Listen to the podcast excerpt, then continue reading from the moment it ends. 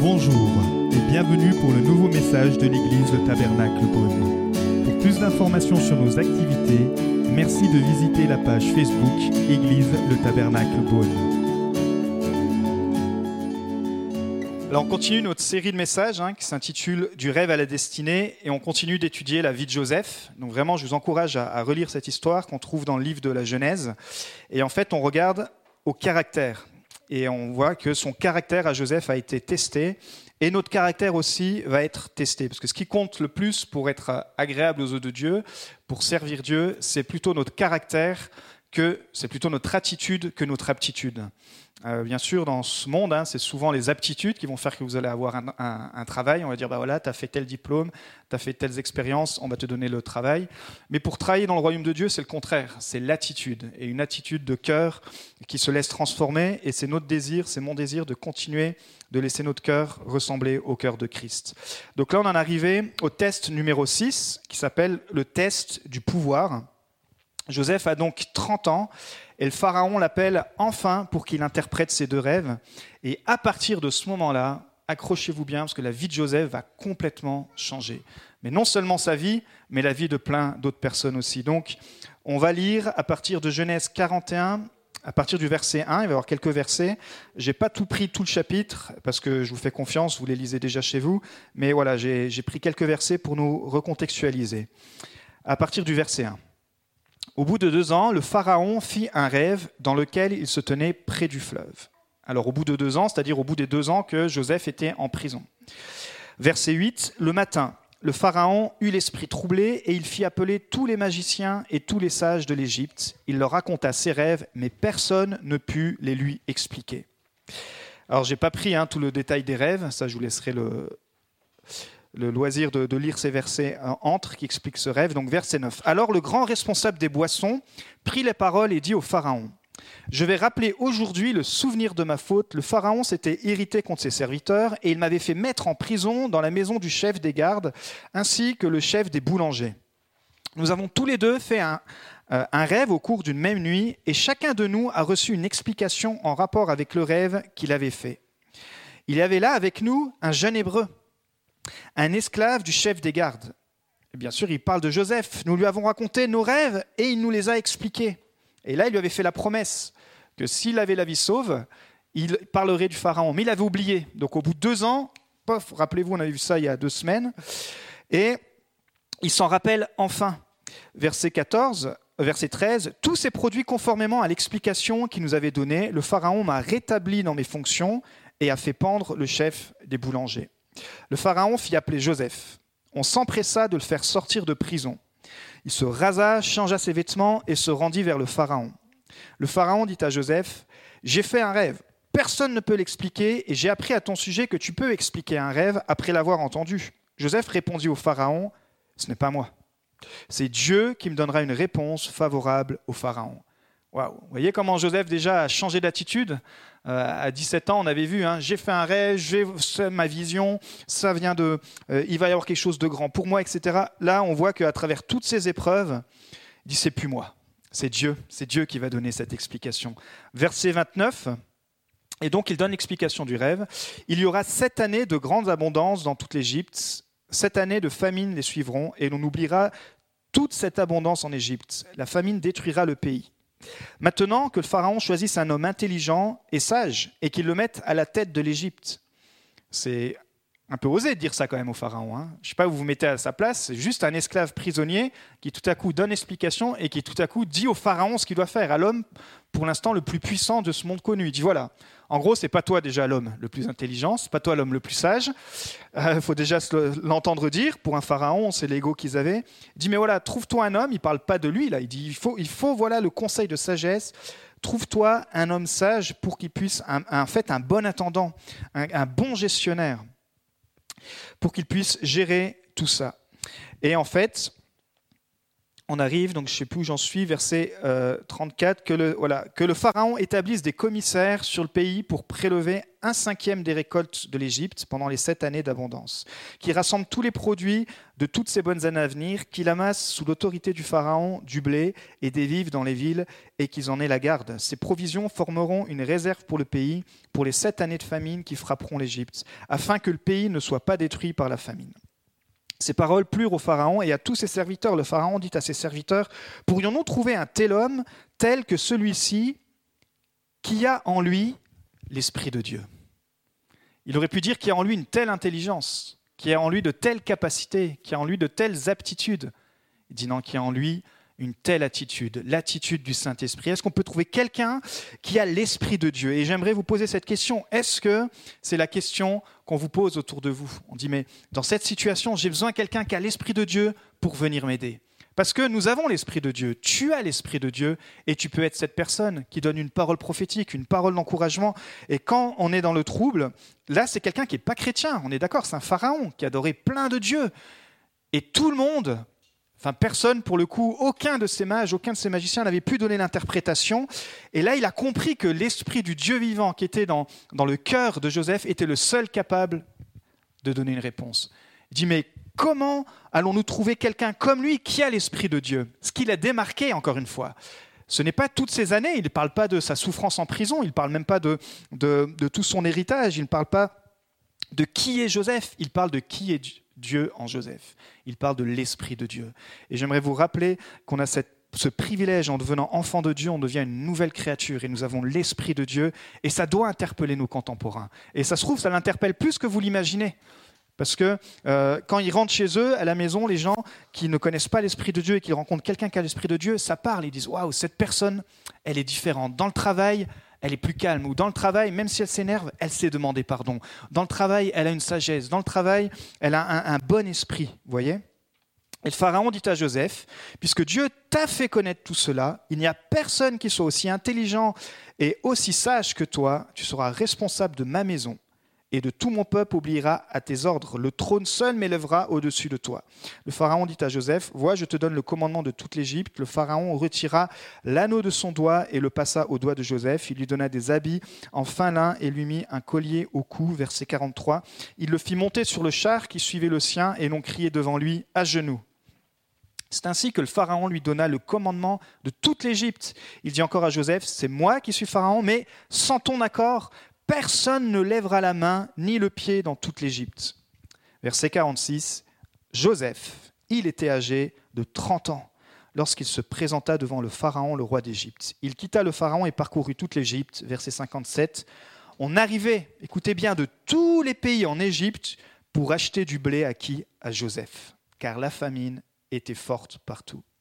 Seigneur, merci. Merci car tu es le Dieu des miracles, comme on l'a chanté ce matin. Seigneur, merci car ce matin encore, Saint-Esprit, tu veux parler et nous t'ouvrons nos cœurs.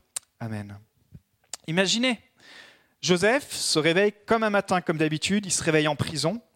Il a sa routine euh, prisonnière, j'ai envie de dire. Bon, il était passé responsable des prisonniers, mais quand même, il est en prison avec la galère que c'est, avec le type de vêtements qu'il doit porter, avec l'inconfort que c'est, avec certainement les plaintes des autres prisonniers. Imaginez-vous un petit peu la catastrophe. Ça fait deux ans, en tout cas, qu'il est dans cette situation. Pour lui, il sait que Dieu va intervenir, mais il a mis tout entre les mains de Dieu. Pour lui, c'est pas un problème d'être là. Il fait, il fait ce qu'il a à faire, et il est enfin convoqué auprès du Pharaon. Et le lendemain, après cet entretien, il se relève mais plus dans une prison, plus dans un cachot. Il se relève dans un bon lit, le bon lit du palais, peut-être le meilleur lit dans lequel il n'ait jamais dormi, même avant qu'il était libre. Euh, il avait certainement jamais dormi dans un si merveilleux lit, probablement le, meilleur matelas euh, jamais, sur lequel il n'avait jamais pu dormir. J'aimerais vous rappeler que peut-être c'est ta situation, tu es dans une situation euh, d'attente, une situation où tu te sens prisonnier, une situation où, tu sens qu'il y a des choses qui sont bloquées. Pourtant, toi, tu fais les choses justes, mais en réponse, il n'y a que des choses injustes qui arrivent et tu as l'impression que c'est le chaos. En une journée, en un instant, Dieu peut changer ta situation. En un instant, là, c'est 13 années de galère. En une journée, en un entretien, Joseph est passé de la prison au palais. Il n'aurait jamais imaginé ça. Il n'aurait jamais pu, ce matin où il s'est réveillé, où il s'est brossé les dents, où il a lu toutes les tâches à faire, où il a fait son travail de, chef de prisonnier, il n'aurait jamais imaginé que passer devant le Pharaon et se réveiller le lendemain matin dans un palais, avec tous les privilèges qu'on a cités, qu'on a lus. Joseph va se retrouver au pouvoir. Il va devenir le deuxième homme le plus puissant du monde connu à cette époque-là. On est en moins 1885 avant Jésus-Christ. Donc c'est pour ça que ce matin, le titre de mon message, c'est le test du pouvoir. Premier point. D'où vient le pouvoir? Diapo numéro 4. Jésus s'approcha et leur dit, Tout pouvoir m'a été donné dans le ciel et sur la terre. Matthieu 28, 18. Il y a plusieurs mots pour euh, expliquer le mot pouvoir en grec. Ce matin, on va en voir que deux. Le premier, c'est exousia. Il y en a au moins cinq, mais on en voir deux ce matin. Exousia, qui veut dire pouvoir ou règle ou gouvernement, pouvoir auquel un commandement exige que nous soyons soumis. Le signe de l'autorité royale, une couronne, autorité, ça veut dire supérieur, puissance, maître, autorisation, liberté, etc. Jésus dit que lui, il a tout pouvoir sur, la, sur le ciel et sur la terre. Dans le ciel et sur la terre. Dans le ciel, Jésus est roi. Et sur la terre aussi. On a l'impression que des fois le, monde échappe au contrôle de Dieu avec ce qu'on est en train de vivre, notamment avec euh, ce que les puissants de ce monde nous font croire. On se dit mais où est Dieu dans tout ça? Et pourtant, on va le lire, Dieu et Jésus est le roi aussi sur cette terre. Alors Satan n'est que le prince de la puissance de l'air, on voit ça dans Éphésiens 2.2, mais dans l'ordre hiérarchique, s'il est prince, c'est qu'il est soumis et il est soumis et Dieu lui donne une certaine liberté. Jésus reste le roi aussi sur cette terre. Même les rois de son monde sont sous autorité. Diapo 5, Romains 13, 13 1. Que toute personne soit soumise aux autorités, c'est le mot exousia, que toute personne soit soumise aux autorités supérieures, car il n'y a point d'autorité qui ne vienne de Dieu. Et les autorités qui existent ont été instituées de Dieu. Ça, pour les Français, c'est dur. Hein parce que j'ai, du, je sais pas, mais j'ai du mal à rencontrer des Français qui aiment leur patron. Et pourtant, votre patron, sa place, c'est Dieu qui l'y a mis. Donc quand vous insultez votre patron ou quand vous vous plaignez auprès de votre patron, bah, commencez par vous plaindre auprès de celui qui lui a donné le poste à votre patron. Parce que c'est Dieu. Alors est-ce que votre patron est le meilleur des patrons? Certainement pas. Parce que l'autorité qu'il lui a donnée, après, il a la liberté de l'utiliser comme il veut. Et il aura, lui, des comptes à rendre à Dieu. Mais l'autorité qui place les gens au-dessus de nous, c'est Dieu. Et moi, j'ai eu des bons patrons, j'ai eu des moins, bons patrons. C'est la vie. On rencontrera des gens supérieurs qui seront bons, d'autres qui seront mauvais. Mais voici ce qui nous dit que on doit malgré tout reconnaître d'où vient l'autorité. Regardez Jésus face à Pilate, diapo 6, Jean 19, verset 10. Pilate lui dit C'est à moi que tu refuses de parler ne sais-tu pas que j'ai le pouvoir de te relâcher et que j'ai le pouvoir de te crucifier? Voilà ce que pensent les gens dans ce monde. Les pilates de ce monde, les pharaons, les rois de ce monde. Ils croient qu'ils ont le pouvoir sur la vie humaine. Ils croient même qu'ils avaient le pouvoir sur Dieu. Ils croient qu'ils ont le pouvoir sur Dieu. Mais voici ce que Jésus leur dit, et leur dira encore aujourd'hui. Tu n'aurais aucun pouvoir sur moi s'il ne t'avait pas été donné d'en haut. C'est-à-dire que Jésus reconnaît même une autorité qui va le conduire à la mort. Il savait que c'était le plan de Dieu, mais il reconnaît l'autorité parce qu'il dit, de toute façon, ton autorité là, elle vient de mon Père. Alors je me soumets à ton autorité. Mais il l'a quand même et il a dit, non, non, non, tu n'as aucune autorité. Alors je ne sais pas si vous êtes en conflit avec votre patron, il le dire, écoute, tu n'as aucune autorité sur moi, mon autorité vient de Dieu, mais la suite c'est, je me soumets quand même à toi. C'est ce que Jésus est en train de dire. Et comme je me soumets à toi, c'est-à-dire quelque part, je me soumets à Dieu qui t'a placé là, et puis Dieu se chargera du reste. Nous devons nous rappeler que tout est sous contrôle. Tout est sous le contrôle de Dieu. Et quand nous sommes sous son autorité, alors Jésus aura le dernier mot dans toutes nos situations. Et comme Jésus, et comme Joseph, pardon, on peut faire de notre mieux, que ce soit sur notre travail, peut-être vous passez des examens, peut-être vous êtes en changement d'orientation, peut-être vous êtes en train de créer un business, peut-être vous êtes en train de, de, changer votre vie, et vous faites les choses comme on a vu comme Joseph, vous faites des choses bonnes, et en face de vous, il n'y a, que des, a que des mauvaises choses qui arrivent, mais pourtant vous êtes fidèle, vous êtes fidèle, mais à un moment donné, c'est Dieu qui va ouvrir la porte. C'est à un moment donné Dieu qui va, même si vous êtes la meilleure personne ou la pire personne pour une candidature, si Dieu vous veut à ce poste, vous aurez beau faire des pieds et des mains, il faudra faire votre part. Mais c'est Dieu qui aura le dernier mot. C'est Dieu qui va dire, je te veux dans cette société, je te veux travailler avec tel, dans tel domaine, alors je vais débloquer la situation. Que vous, que vous soyez dans le favorable ou non. Donc il faut vraiment agir avec confiance, dire, bah, Seigneur, je sais qu'en un instant, toutes les circonstances peuvent basculer. Et moi, ça me donne une confiance euh, naturelle, même dans le milieu séculier. Comme vous savez, je travaille à plein temps, je suis technico-commercial et j'ai beaucoup changé euh, d'emploi. Mais à chaque fois, j'ai eu cette assurance de me dire, mais mon employeur, c'est Dieu. Et tant que je fais confiance à Dieu, alors est-ce que je me suis planté des fois en postulant à certains postes? Mais oui, parce qu'on est humain. Et puis des fois, je me suis planté, je me suis dit, bah mince, je vais réessayer ailleurs. Il n'y a pas de problème avec ça. Mais mon employeur premier, c'est Dieu. Le patron de mes patrons, c'est Dieu. Alors à chaque fois, je remets à Dieu, je dis voilà Dieu, j'ai cette situation, peut-être tu es dans une saison où tu dois changer, tu dis remets-toi-en à Dieu et Dieu va débloquer ta situation. On a vu même dans cette église des situations administratives qui étaient bloquées, des papiers qui étaient bloqués à des kilomètres d'ici, des kilomètres d'ici, on a prié et Dieu a débloqué la situation. On n'avait aucun moyen de faire pression sur telle administration, mais parce que le patron de toutes les administrations, c'est Dieu. Et en son temps, Dieu donne sa réponse. Dieu seul peut faire basculer tes circonstances. Et Dieu choisit à qui il donne son autorité. Certains reçoivent plus d'influence que d'autres, plus d'autorité que d'autres, plus de pouvoir que d'autres. Mais dans le cœur de Dieu, L'autorité, c'est pour toujours aider son prochain. Mais comme le cœur de l'homme est tortueux, forcément, si vous tombez sur quelqu'un qui, a reçu cette autorité de Dieu, mais qui ne le gère pas avec la sagesse de Dieu, eh ben forcément, il va l'utiliser comme on est égocentrique pour arriver à ses fins, comme par exemple Pilate et les Pilates de ce monde qui sont nombreux. Mais c'est leur problème à eux. J'aimerais vous dire, c'est eux, ils auront des comptes incroyables à rendre à Dieu. Nous, notre vision, elle est biblique. Notre vision, elle est du royaume de Dieu. Il dit, mais ok, il y a ces rois de ce monde, mais le roi des rois, c'est Dieu et j'ai confiance en Dieu. D'ailleurs, si le roi de ce monde, on a pu lui fermer son tweet, c'est que les rois de ce monde, ils ont bon se prendre pour les maîtres de ce monde. Au-dessus, il reste un Dieu qui euh, gère tout entre ses mains. Alors pourquoi Dieu donne autant de pouvoir à Joseph? Comme on l'a vu, il passe quand même d'un état d'esclave à l'homme le, plus puissant du monde existant. Il va mettre en place, on a vu, un plan de survie sur 14 ans. Si vous avez lu l'histoire, il va mettre en place un plan de survie et il va mettre en place forcément et si vous connaissez un petit peu euh, en finance et en finance euh, euh, chrétienne, il va mettre un cinquième des récoltes en réserve, ce qu'on appelle le 20%. Et euh, si vous, avez, euh, si vous êtes à l'aise avec les finances, je ne sais pas comment vous êtes à l'aise avec les finances et avec le royaume de Dieu, vous savez qu'il y a 10%, ce n'est pas obligatoire, mais c'est cette dîme qu'on doit rendre à Dieu pour lui dire merci pour ton travail, pour ta fidélité, etc. Et ici, c'est le principe des 20%, c'est pouvoir épargner 20% de ce que Dieu nous donne pour pouvoir euh, financer des projets, pour pouvoir faire avancer le royaume de Dieu, ou même pour un projet que Dieu a mis sur votre cœur. J'en ai déjà parlé. Par exemple, la crise qu'on vient de vivre, pour bien se préparer, les financiers chrétiens disent qu'il faudrait avoir trois mois de réserve euh, en, matériaux non périssables. Alors, un mois, c'est déjà bien. Moi, je vous avoue qu'on n'a pas trois mois. Je crois même pas qu'on a encore un mois. Donc, il faudrait peut-être qu'on s'y mette. Mais on a vu que d'un moment, tout peut basculer. Même le système électronique, etc. Tout peut basculer. Et les conseillers chrétiens financiers disent si vous voulez prendre ce conseil, ayez au moins trois mois de réserve d'aliments non périssables, de survie chez vous. Alors partez pas comme les Américains hein, à créer un bunker et puis ils font même des émissions de survie là-dessus, hein, où eux ils ont des galeries souterraines. Vous voyez Lidl, ils ont la même chose mais sous terre. Euh, pratiquement chaque euh, chaque Américain a ça. Non non, là je parle de peut-être un mois, c'est déjà bien, un mois de, denrées non, non périssables et d'avoir aussi peut-être des finances en cash, de dire bah voilà si jamais il y a un crash boursier, je peux plus avoir accès à ma banque, bah, j'ai peut-être un mois de réserve.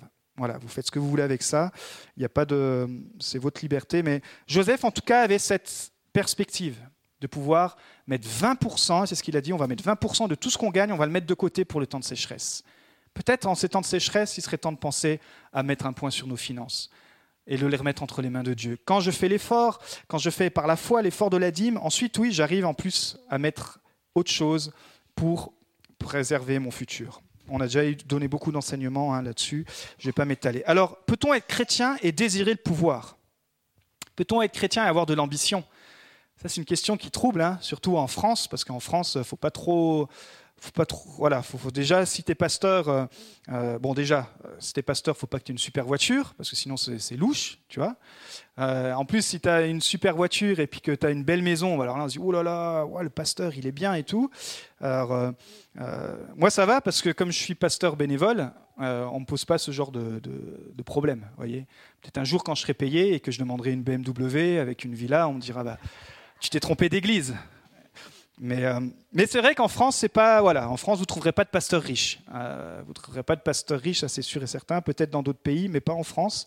Mais Jacques et Jean, ils vont voir Jésus et ils, aimaient le pouvoir. Ils aimaient l'ambition. Ils disaient ouais, nous on a marché avec toi Jésus, mais on veut encore plus. Peut-être tu marches avec Jésus et tu veux plus. J'aimerais te dire c'est bien. Voici la réponse de Jésus. Il va leur dire si quelqu'un veut être le premier parmi vous, qu'il soit l'esclave de tous. En effet, le Fils de l'homme est venu non pour être servi, mais pour servir et donner sa vie, pour en rançon pour beaucoup. Jésus ne leur dit pas Oh les gars, vous avez rien compris au royaume de Dieu, le pouvoir c'est mauvais. Il dit non, mais le pouvoir selon le royaume de Dieu. C'est-à-dire, plus tu vas servir les autres et plus tu vas avoir d'influence dans le royaume de Dieu. Plus tu vas servir les gens de ta communauté, plus tu vas servir ton voisinage, plus tu vas servir euh, là avec les dons que Dieu t'a donnés, eh ben, plus tu vas avoir d'influence pour le royaume de Dieu. C'est complètement inversé. Dans le monde, c'est on a le pouvoir, les gens veulent me servir. Jésus a dit non, dans le royaume de Dieu, le pouvoir, c'est de servir les autres. Et on va être une communauté où on se sert les uns les autres. Deuxième point, on a vu euh, le premier point. Alors attendez, je retrouve le deuxième point. Le premier point, on a vu d'où vient le pouvoir. Deuxième point, on va voir à qui, à qui le pouvoir est-il donné? Ça, c'est une bonne question. Pour qui est le pouvoir? Je vais vous lire le verset dans Jacques 4, verset 10. Humiliez-vous devant le Seigneur et il vous élèvera. Les humbles devant Dieu seront élevés. Les humbles devant Dieu recevront plus d'autorité, plus de responsabilité, en gros plus de pouvoir. Diapo numéro 7, 1 Pierre 5, 5. Accrochez-vous, jeunes gens. De même, vous qui êtes jeunes, soumettez-vous aux anciens. Et puis toute la communauté, moi y compris, et vous soumettant tous les uns aux autres, revêtez-vous d'humilité, car Dieu s'oppose aux orgueilleux, mais il fait grâce aux humbles. Humiliez-vous donc sous la puissante main de Dieu afin qu'il vous élève au moment voulu. Il fait grâce aux humbles. Il y a une définition de la grâce qu'on oublie, qui est la condition spirituelle de quelqu'un gouverné par le pouvoir de la grâce divine. Quand tu reçois la grâce de Dieu, tu n'es pas simplement pardonné, mais tu reçois aussi un nouveau leadership. Tu reçois, j'ai envie de dire, une nouvelle façon d'être gouverné, et c'est cette grâce divine qui doit te gouverner. Mais ça fonctionne que si tu restes humble. On voit, et la Bible nous montre plein d'exemples pour notre enseignement, des gens qui ont commencé humblement, qui ont eu cette grâce divine sur leur vie, mais qui petit à petit, en prenant des responsabilités, se sont enorgueillis et la grâce divine s'est ôtée de leur vie. C'est l'exemple qu'on prend souvent entre le roi Saül et le roi David. Le roi Saül, quand vous lisez son histoire, il avait vraiment bien commencé, il était hyper humble, il se cachait et tout. Mais petit à petit, Dieu lui a donné plus de pouvoir et il n'a pas su gérer ce pouvoir, il n'a pas su le remettre à Dieu. Donc Dieu a enlevé cette grâce divine, ce gouvernement, ce leadership divin, et il l'a donné à David. Humble, ça veut dire qu'il ne s'élève pas loin du sol qui ne s'élève pas loin du sol, et orgueilleux, c'est le contraire, qui se montre au-dessus des autres, qui surpasse, qui se met en évidence. Juste deux versets comme ça, Luc 1, 52, il a renversé les puissants de leur trône et il a élevé les humbles. Jacques 1, 9, que le frère ou la sœur de condition humble se glorifie de son élévation. Et c'est vrai qu'on aime les témoignages, c'est comme les témoignages de Joseph, des gens qui sont humbles et qui passent par l'épreuve et qui peuvent tout à coup s'élever quand ils ont la victoire. Parce que la gloire ne leur vient pas. Ils disent, mais si Dieu n'était pas intervenu dans ma situation, jamais j'en serais là. Et c'est souvent les témoignages qui nous touchent. Et, les témoignages, on se, dit, on se retrouve dedans, on dit, ouais, mais j'aimerais pouvoir vivre aussi ce que tu vis. Dieu a ouvert une porte pour toi. Alors que les témoignages qui disent, oui, bah, tu sais, moi, de toute façon, je gère la situation, ça va aller. Euh, moi, je suis toujours conquérant, j'ai aucune faille. Et puis, euh, non, on n'aime pas trop ce genre de, en tout cas, moi, j'aime pas trop ce genre de témoignage. Je préfère les gens comme euh, ces gens qui sont là, qui ont ces histoires qui nous dit j'ai besoin de la grâce de Dieu. Proverbe 29, 23, l'orgueil d'un homme le conduira à l'humiliation, mais celui qui est humble d'esprit pardon, obtiendra la gloire. C'est ce qui est arrivé pour Joseph. Il a commencé dans l'orgueil et il a terminé dans l'humilité. Après 13 ans au service de Pharaon, diapo 8, regardez un petit peu la chronologie. On voit ça dans, dans le chapitre 41 qu'on a lu, diapo numéro 8. Le Pharaon, il fait appeler Joseph, on s'empresse de le faire sortir, il se rase, il change ses vêtements, il sort de la prison, il va vers le Pharaon. Ensuite, il remet toute la gloire à Dieu. Il dit, c'est pas moi, c'est Dieu qui donne une réponse favorable. Ensuite, le Pharaon, qui n'est pas chrétien, dit, waouh, je vois l'Esprit de Dieu en toi, on va aller plus loin, je vais tout te donner, tout le commandement de l'Égypte. Et donc, après ces sept ans d'abondance et pendant les sept années de famine, on arrivait de tous les pays en Égypte pour acheter du blé à Joseph, car la famine était forte partout. Waouh. Donc imaginez encore une fois ce qui a pu se passer dans la tête de Joseph. Nous, on lit ça, on dit, purée, Joseph a bien réagi et tout, mais est-ce que nous, face au succès, face au pouvoir, face à l'autorité que Dieu peut nous confier, on arriverait à avoir cette réponse et c'est dans ce sens qu'on veut aller. Euh, après cet entretien, après le fait d'être promu au deuxième poste le plus haut de son empire, verset 42, Le Pharaon retira l'anneau de son doigt et le passa au doigt de Joseph. Il lui donna des habits de fin lin et lui mit un collier au cou. Joseph n'a rien fait, n'a rien mérité pour recevoir ça. Il reçoit en fait sa dignité et prophétiquement, c'est ce que Dieu fait avec chacun de ses enfants. Et ça nous renvoie à la parabole du fils prodigue. C'est cette histoire de cet enfant qui quitte la maison, mais quand il revient avec humilité, il part parce qu'il est orgueilleux, il veut faire sa propre vie, il doit faire ses expériences, mais quand il revient avec humilité, qu'est-ce que le Père va lui dire? Je t'accepte, je te pardonne. Et il nous a dit qu'il va lui redonner un anneau au doigt et il va lui redonner des nouveaux vêtements. L'anneau qui, qui veut dire l'autorité, le pouvoir, et les nouveaux habits qui veut dire bah, tu n'es plus esclave, tu es libre. Et si ce matin tu te sens loin de Dieu, si ce matin tu, tu culpabilises, si ce matin tu crois que pour toi c'est trop tard, pour toi tu es allé trop loin devant Dieu, tu es allé trop loin de Dieu, pardon, Dieu te dit non, je t'ouvre les portes, je t'ouvre mes bras et je vais te donner un anneau. Je vais te redonner la puissance du Saint-Esprit, cette autorité. Je vais te redonner ta dignité. Je vais te redonner tes habits, un habit de louange et non un habit de deuil. Et tu vas pouvoir marcher en tant qu'esclave. Troisième point et dernier point, à quoi sert le pouvoir? On a vu d'où vient le pouvoir, on a vu à qui est donné le pouvoir, mais finalement à quoi sert le pouvoir? Diapo numéro 9, acte 10, verset 38. Vous savez comment Dieu a déversé une onction du Saint-Esprit et de puissance sur Jésus de Nazareth, qui allait de lieu en lieu en faisant le bien et en guérissant tous ceux qui étaient sous la domination du diable, parce que Dieu était avec lui. Pouvoir, on a vu, ça veut dire exousia, mais ça veut dire aussi dynamis, qui veut dire puissance, qui est le pouvoir d'accomplir des miracles, mais qui veut aussi dire capacité. En gros, d'un côté, vous avez toutes les ressources de Dieu. Imaginez Dieu, il a toutes les ressources toutes les ressources dont vous avez besoin, dont le monde a besoin. Et de l'autre côté, vous avez les besoins. Vous avez le monde qui est là et qui a les besoins, tous les besoins financiers, les besoins vestimentaires, les besoins euh, moraux, les besoins spirituels, tout ce que vous voulez. Donc d'un côté, vous avez les ressources et d'un autre côté, vous avez les besoins. Et au milieu, qu'y a-t-il? Au milieu, il y a Jésus qui fait ce pont à la croix et qui dit J'ai donné ma vie en rançon pour que tous les besoins du ciel puissent atteindre les besoins de l'humanité, pour que euh, ceux qui ont besoin d'être restaurés, pour ceux qui ont besoin d'être euh, rapprochés du Père par le sacrifice de Christ, gratuitement reçoivent le salut. Et ça, c'est la meilleure nouvelle. Mais aujourd'hui, Jésus, il est où? Il est à la droite du Père. Vous allez dire, bah mince, alors il y a toujours les ressources, il y a Jésus, il y a Dieu, il y a le Saint-Esprit, ils ont toutes les ressources, et puis il y a le monde qui est ici, qui attend, mais alors qui va être entre le monde qui a tous ses besoins et Dieu puisque Jésus est au ciel. La bonne nouvelle, c'est que c'est vous et que c'est moi. Parce que Jésus a dit, je vous ne laisserai plus seul, mais je vous donnerai le Saint-Esprit. Et le Saint-Esprit, il est fait pourquoi? Pour pouvoir prendre les ressources du ciel et pouvoir les apporter aux gens qui en ont besoin.